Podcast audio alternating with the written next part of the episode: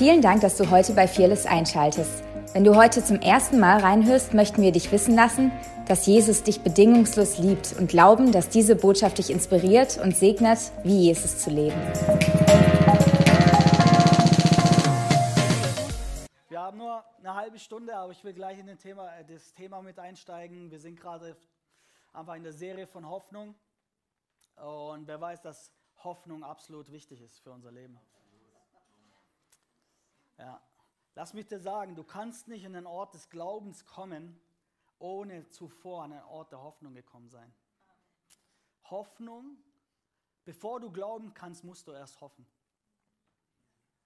Und das Ziel ist nicht, und wer weiß, wenn man hofft, dann hat man, Steve hat schon darüber geredet, ich will gar nicht darauf eingehen, aber das Potenzial ist immer da, enttäuscht zu werden.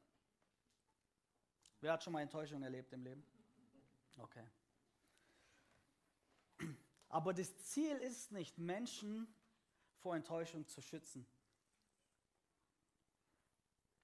Und ich glaube, dass Gott der Vater uns nicht vor Enttäuschung schützt. Ich würde es lieben, meine Kinder vor Schmerz auch zu schützen. Aber ich kann es nicht. Was ich aber kann, ist, ihnen beizubringen, wie sie mit Schmerz und Enttäuschung umgehen können.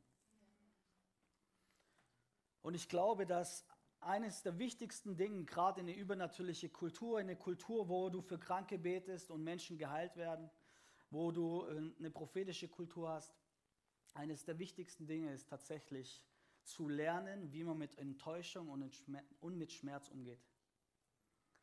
Weil diese Dinge sind unausweichlich. Ich weiß, hey, das ist eine Hoffnungsbotschaft, sorry Leute. Aber um diese Kultur zu erhalten, damit du immer an diesem Ort der Hoffnung bleiben kannst, ist es, glaube ich, elementar wichtig, dass wir zwei Dinge lernen. Zwei Dinge, die irgendwo miteinander verwandt sind. Das ist einmal, wie gehen wir mit Mysterium um? Das bedeutet, wie gehen wir mit Dingen um, die wir nicht verstehen, die eventuell auch nicht mit unserer Theologie zu übereinstimmen. Wie gehst du damit um, wenn Menschen nicht geheilt werden? Wenn du für sie betest? Wie gehst du damit um, wenn du Mangel erlebst, obwohl wir vorher gehört haben, dass du keinen Mangel erleben sollst, wenn du Gott fürchtest? Wer hat schon mal Mangel erlebt? Okay. Ein richtiger Umgang mit Schmerz und Enttäuschung ist der zweite Punkt, glaube ich, wo super wichtig ist. Damit wir diese Kultur, die wir hier haben, langfristig erhalten können. Weil ich glaube, Gott hat uns aufgetragen, dass wir mit Glauben und mit Hoffnung partnern.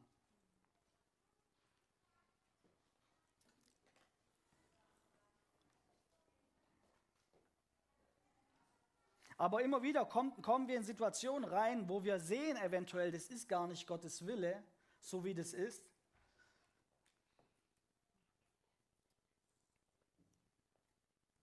Und trotzdem ist die Realität so, wie sie ist, richtig? Steve hat das Beispiel gemacht von seinem Dad, aber unabhängig, was passiert, wenn Menschen mit Krankheit leben, obwohl wir wissen, hey, er trug unseren Schmerz. Dass Krankheit nicht der Wille Gottes ist. Dafür brauchst du kein prophetisches Wort. Das liegt schon im, im Wort. Und das müsste eine Spannung in dir kreieren. Weil wir leben in einer Spannung, das habe ich schon mal gesagt gehabt, wir leben in der Spannung von bereits geschehen und dem noch nicht sichtbaren.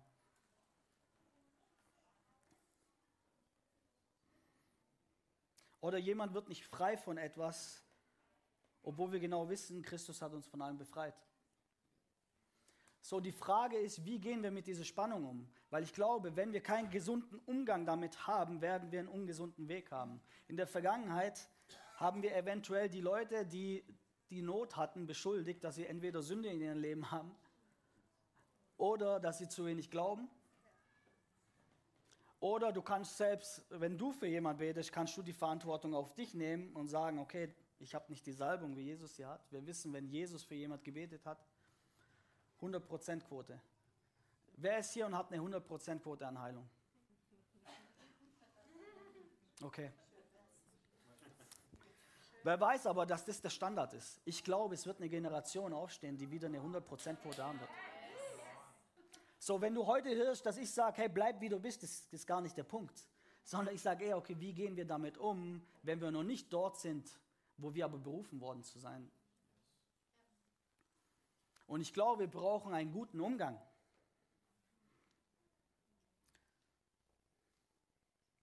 So, das bedeutet, wir partnern mit Glauben, damit müssen wir mit Hoffnung partnern.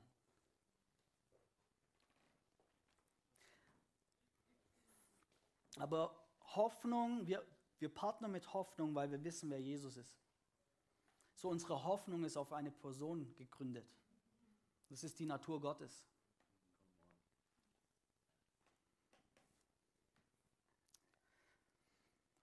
Die Menschen, die die größte Hoffnung haben, haben den meisten Einfluss.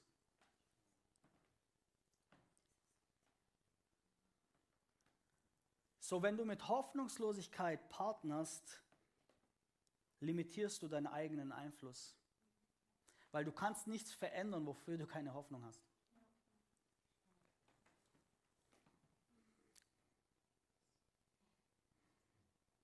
Deswegen glaube ich, brauchen wir hoffnungsvolle, erlösende, wiederherstellende Antworten.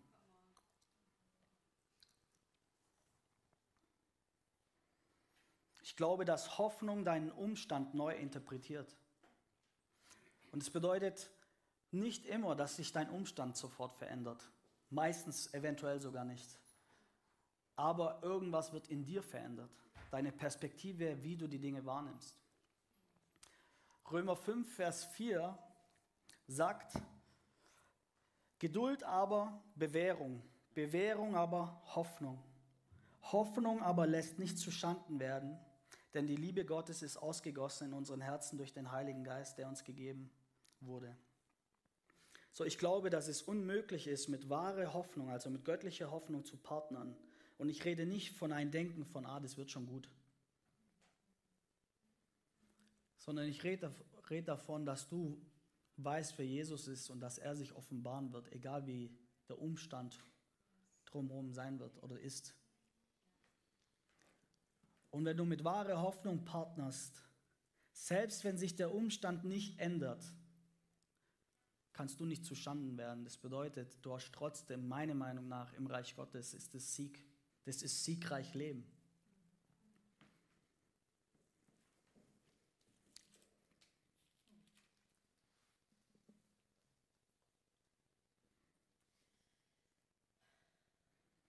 Also was machen wir, wenn die Verheißung noch nicht eingetroffen ist?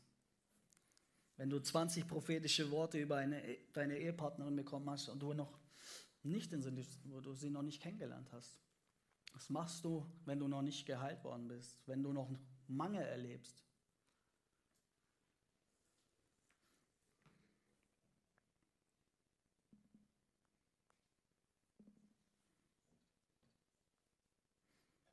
Und ich glaube wirklich, die Herausforderung, die wir haben, ist, mit dieser Spannung umzugehen. Wo wir wissen, okay, das ist der Wille Gottes, wir leugnen nicht die Realität. Okay, ich glaube, dass Glaube nichts mit Leugnen zu tun hat. Glaube sieht die Realität, aber sieht anders, sieht von der himmlischen Perspektive.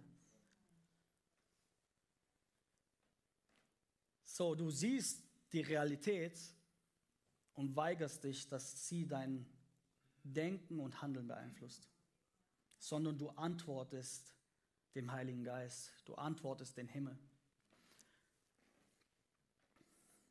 Und ich glaube, wir müssen lernen, mit dieser Spannung umzugehen. Aber ich glaube, um zu lernen, mit dieser Spannung umzugehen, musst du bereit sein, deinen eigenen Schmerz und die Spannung, die es auslöst, zu konfrontieren in dir, wenn was nicht so kam, wie du dachtest, dass es kommt.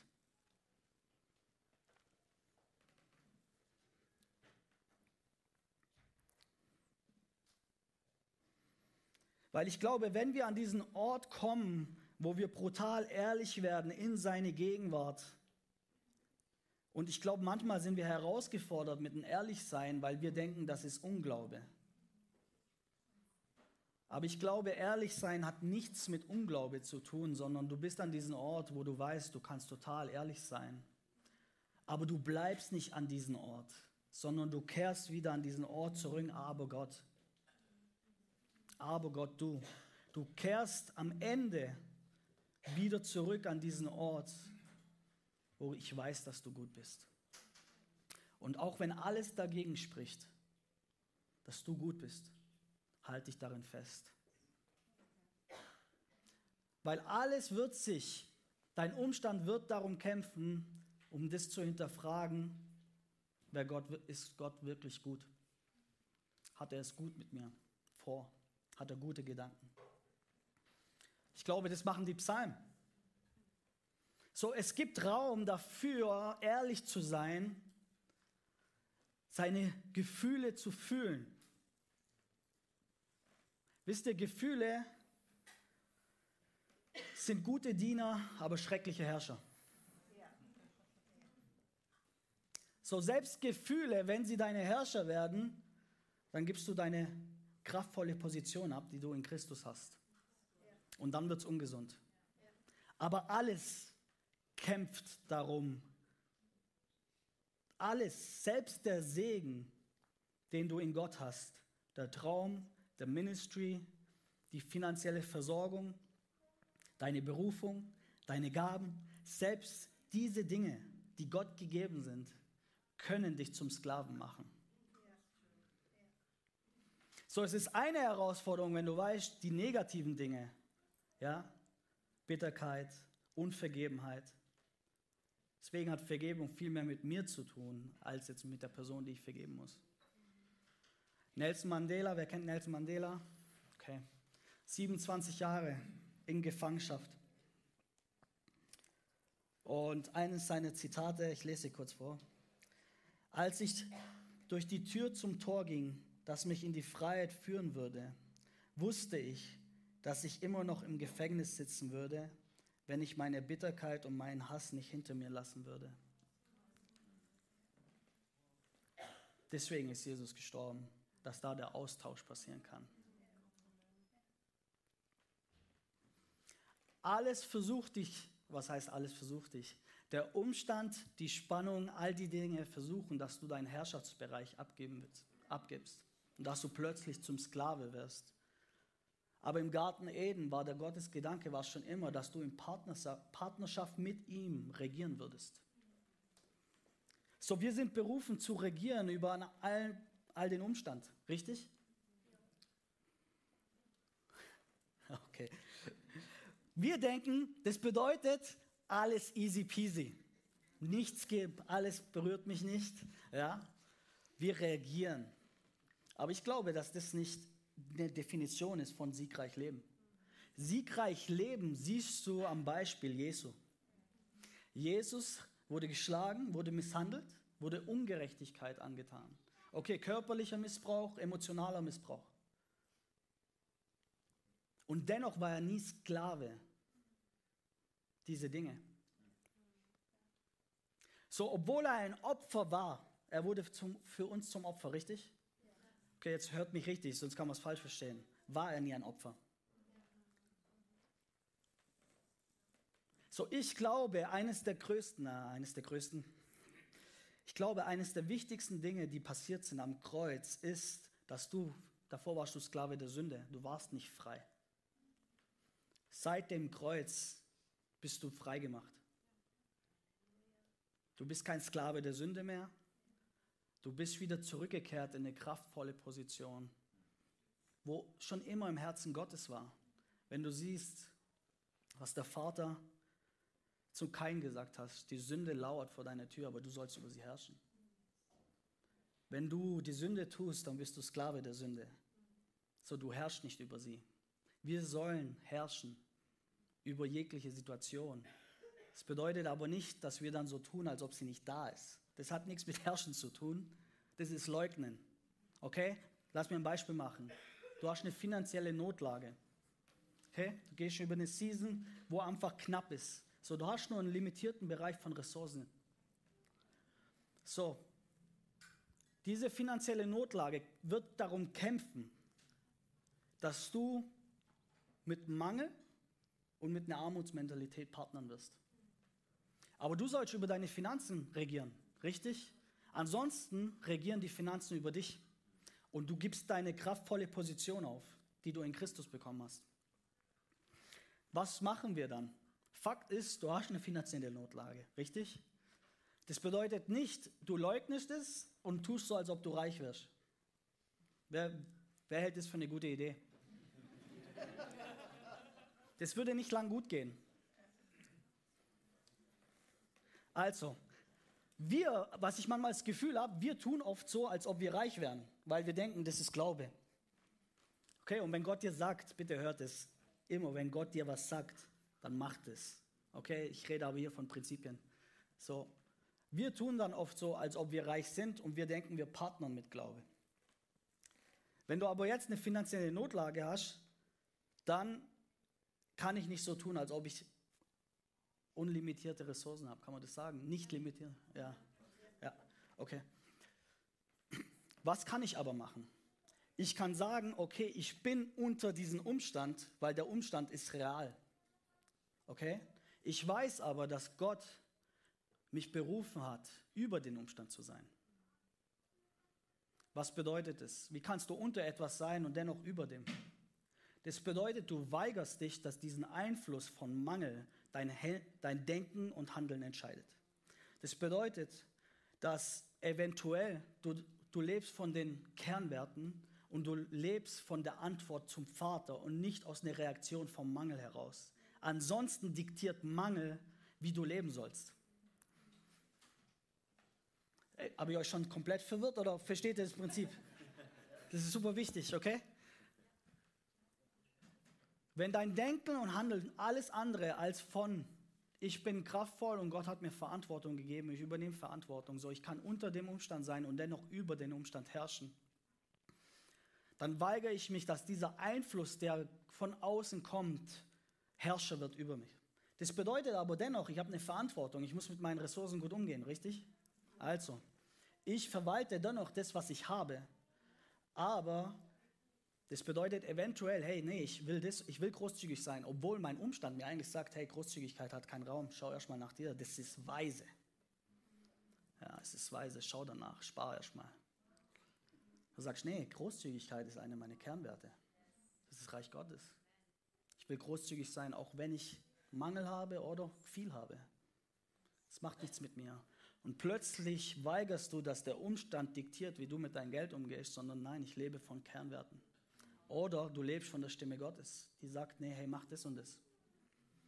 Und dann antwortest du dem Heiligen Geist und du partnerst mit ihm und weigerst dich, dass der Umstand dein Herrscher wird. Macht das Sinn? Okay, versuch das auszulegen in jeden deinen Bereich. Weil letztendlich glaube ich, dass wir Christen oft in Opfermentalität leben und wir denken, sobald andere Menschen in Kontrolle sind, wie es mir geht, oder wie ich mich fühle oder ich fühle mich limitiert, ich kann nicht in meine Berufung gehen, dann sind andere Menschen, habe ich zum Herrscher gemacht über meine Situation. Aber in Christus bist du frei. Zur Freiheit hat dich Christus befreit. So lasst euch darum nicht zum Joch der Knechtschaft auflegen.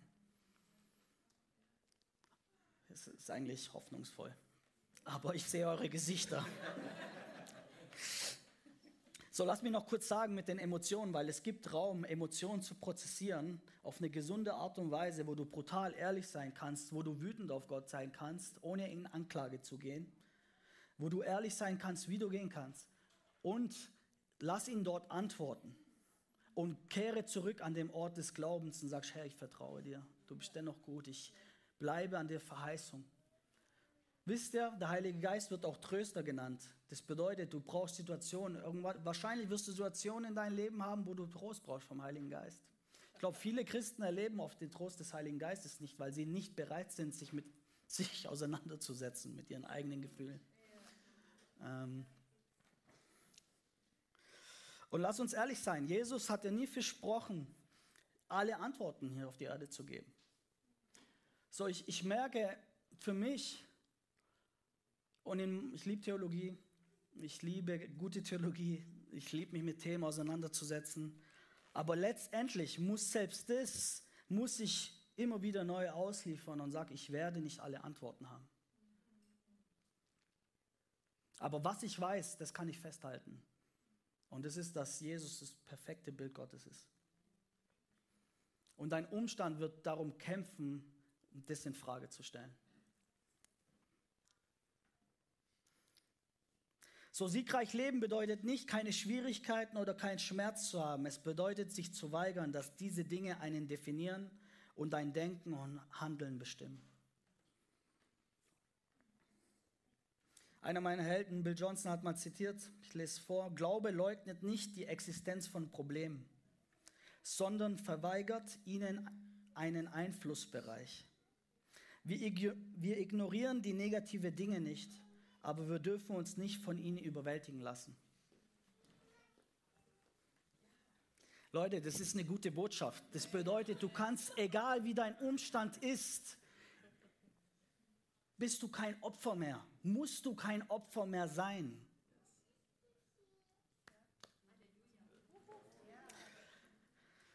Schmerz, jemand, ein Buchautor hat, hat sein Buch so genannt, Schmerz ist unvermeidlich, Elend ist eine Entscheidung. In anderen Worten, wir können nicht kontrollieren, was um uns herum passiert, wir können immer kontrollieren, was in uns passiert. Und die Dinge, die du eigentlich leiten solltest, deine Gefühle, Umstand, deine Emotionen, deine Kernwerte, egal was es sind, deine Träume mit Gott, dein Segen, die prophetischen Wörter, ähm, deine Vorstellung, keine, deine Verheißungen. Wir dürfen nie zulassen, die negativen Dinge sowie die guten Dinge, dass die uns leiten, weil wir sollten sie leiten.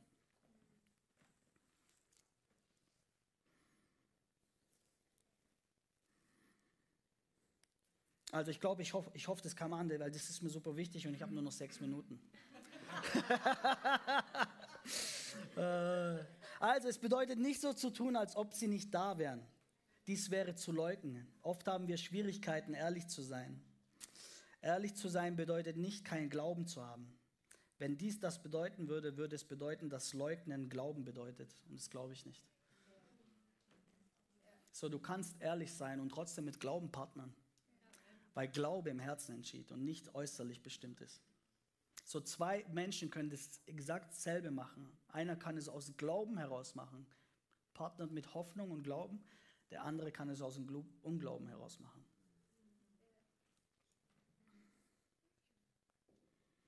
So, lass mich kurz noch, weil ich fünf Minuten habe, so betet für Gnade. Gnade. Jesus ist nie ein Sklave von dem geworden, was ihm angetan wurde, richtig? Okay. Selbst am Kreuz hat er vergeben.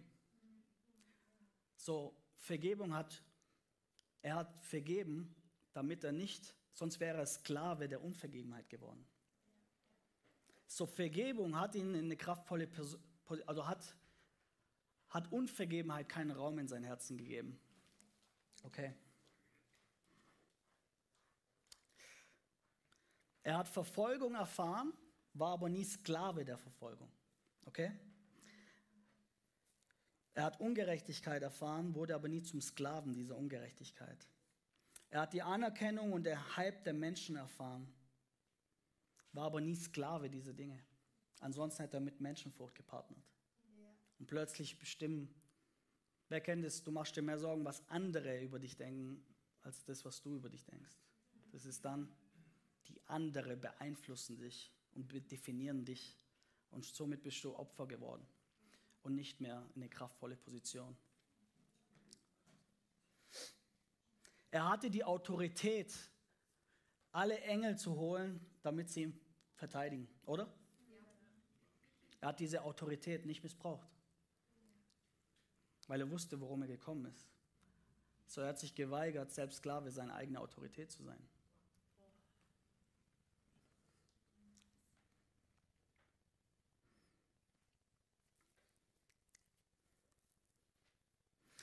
Johannes 14, Vers 30, damit ihr auch ein paar Bibeltexte noch kriegt. Sonst glaubt ihr mir vielleicht nicht. Ich werde nicht mehr viel mit euch reden, denn es kommt der Fürst dieser Welt. Wer ist der Fürst dieser Welt? Der Teufel, ja? Und in mir hat er nichts. Das bedeutet, der Teufel konnte Jesus nichts antun, weil Jesus, er war sündlos. So, der Teufel hatte keinen Raum, ihm irgendwas anzutun. Und Jesus sagt, er kommt, aber in mir hat er nichts. Das glaube ich aber sehr wohl, wenn man mit Sünde partnern, bewusst, immer wieder. Ich sage nicht von Sündigen, hey, wir haben, Jesus hat für deine Sünde bezahlt, du hast immer Vergebung. Okay, bitte hört das, das ist super wichtig. Wenn du vergebst, dann reinigt er uns von jeder Schuld. Hört es in den Kontext. Aber wenn man bewusst immer wieder mit Sünde partnert, zeigt es mir, dass der Teufel sehr wohl auch Anrecht haben kann in dein Leben. So, wir wissen, dass die Sünde soll der Tod ist, okay? Sagt die Bibel. Durch Sünde kam Tod in die Welt. So, weil Jesus sündlos war, konnte er sein Leben übergeben. Wisst ihr, selbst das, Johannes 10, Vers 18, sagt Jesus, niemand nimmt mir es, ich gebe es freiwillig her. So, niemand hat Jesus sein Leben geraubt, sagt er hier. Und weil er sündlos war und weil der Teufel nichts an ihn habe, hat der, der Tod hatte keinen Raum in sein Leben. So Jesus in eine kraftvolle Position hat sich entschieden, sein Leben zu übergeben. Das ist ein Unterschied, wie sein Leben wurde geraubt, weil dann wäre er Opfer geworden von dem. Ich habe die Macht, es herzugeben und ich habe die Macht, es wieder zu empfangen. Das ist der Auftrag, den ich von meinem Vater bekommen habe. Sobald andere Dinge verantwortlich sind, damit du wieder kraftvoll sein kannst, bist du ein Opfer deiner Umstände geworden, weil andere Dinge über dich herrschen. Am Kreuz sagt er, Vater, ich befehle dir, in deinen Händen befehle ich meinen Geist. Was sagt dann die Bibel? Und dann verschied er. Das war der Punkt, wo er sein Leben übergab.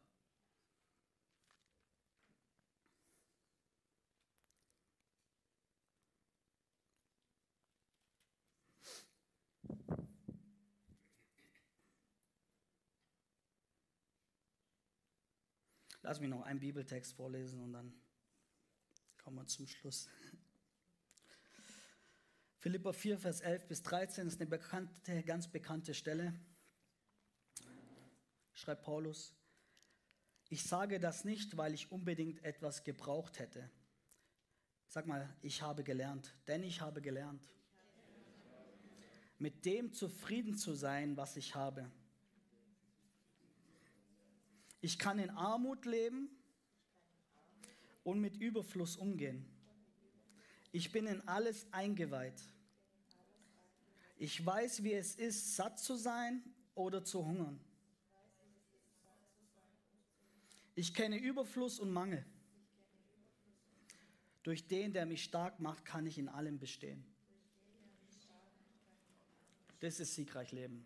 Egal wie der Umstand ist. Ich kenne beides. Und ich werde, ich weigere mich sowohl, dass der Überfluss mich zum Sklave macht und ich plötzlich niemals bereit bin, diesen Überfluss loszulassen, weil du hast ja den berührt jetzt und du willst überall immer Überfluss haben. Sobald es ein Ort ist, hast du dich selbst limitiert, weil der Überfluss dein Herrscher geworden ist. Das gleiche ist aber mit Mangel. Und ich glaube, was Paulus hier sagt, ist, egal wie der Umstand ist, ich habe gelernt, mit Jesus zu partnern, dass ich immer in eine kraftvolle Position bin und dass ich kraftvoll sein kann in dem. Und in Jesus habe ich alles. Und ich weigere mich, dass andere, Herrsch andere Dinge über mich herrschen, herrscher, weil ich nur einen Meister habe. Das ist Jesus. Ich glaube, dass Menschen hier sind, die diese Botschaft brauchen, weil ich glaube, es geht so schnell in eine Kultur, wo es darum geht, wo Opfermentalität oft umarmt wird. Und bitte versteht mich nicht falsch, wenn dir was passiert ist, das war nicht richtig und du hast mein absolutes Mitgefühl. Das, war, das ist nicht das Herz Gottes gewesen. Okay, ich will nicht diese Dinge so, hey, das ist nichts. Das ist nicht, gar nicht der Punkt. Aber mein Punkt ist, ist, in Jesus kannst du Heilung finden und frei sein, weil er dich berufen hat, frei zu sein von dem. Und es ist keine äh, Life Sentence. Was heißt es auf Deutsch? Ähm, well, ja, genau. So in Jesu Namen. Hey, wenn es dich äh, betrifft, wenn du sagst, irgendwie das berührt mich, dann lade ich dich ein, wirklich. Lass uns so kurz die Augen schließen und ich bete. Ich weiß, es ist fortgeschritten, aber ich will kurz Raum geben für die Menschen, die sagen, hey, ich habe das, ich brauche das, ich weiß nicht wie, aber ich möchte, ich möchte das, ich bin bereit, das abzugeben. So, wenn du es bist, dann heb doch kurz deine Hand.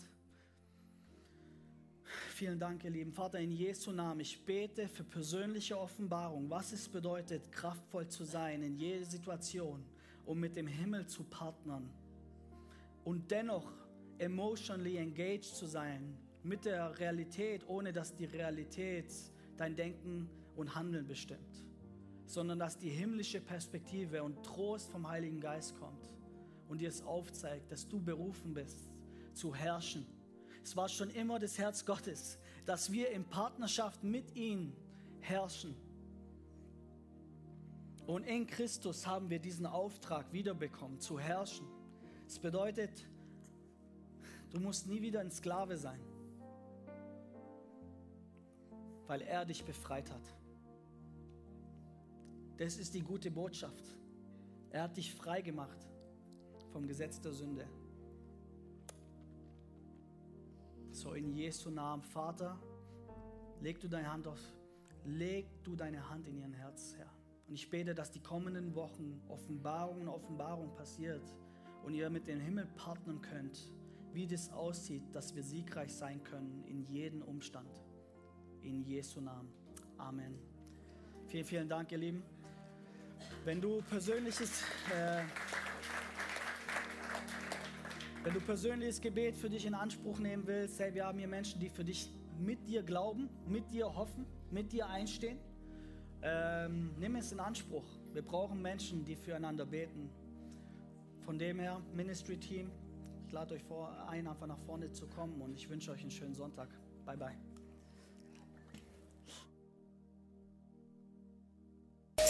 Danke fürs Reinhören. Wir glauben, dass der Heilige Geist durch seine Liebe, Kraft und Wahrheit Veränderung bringt und dich zurüstet, diese Begegnung in dein Umfeld hinauszutragen. Sei gesegnet.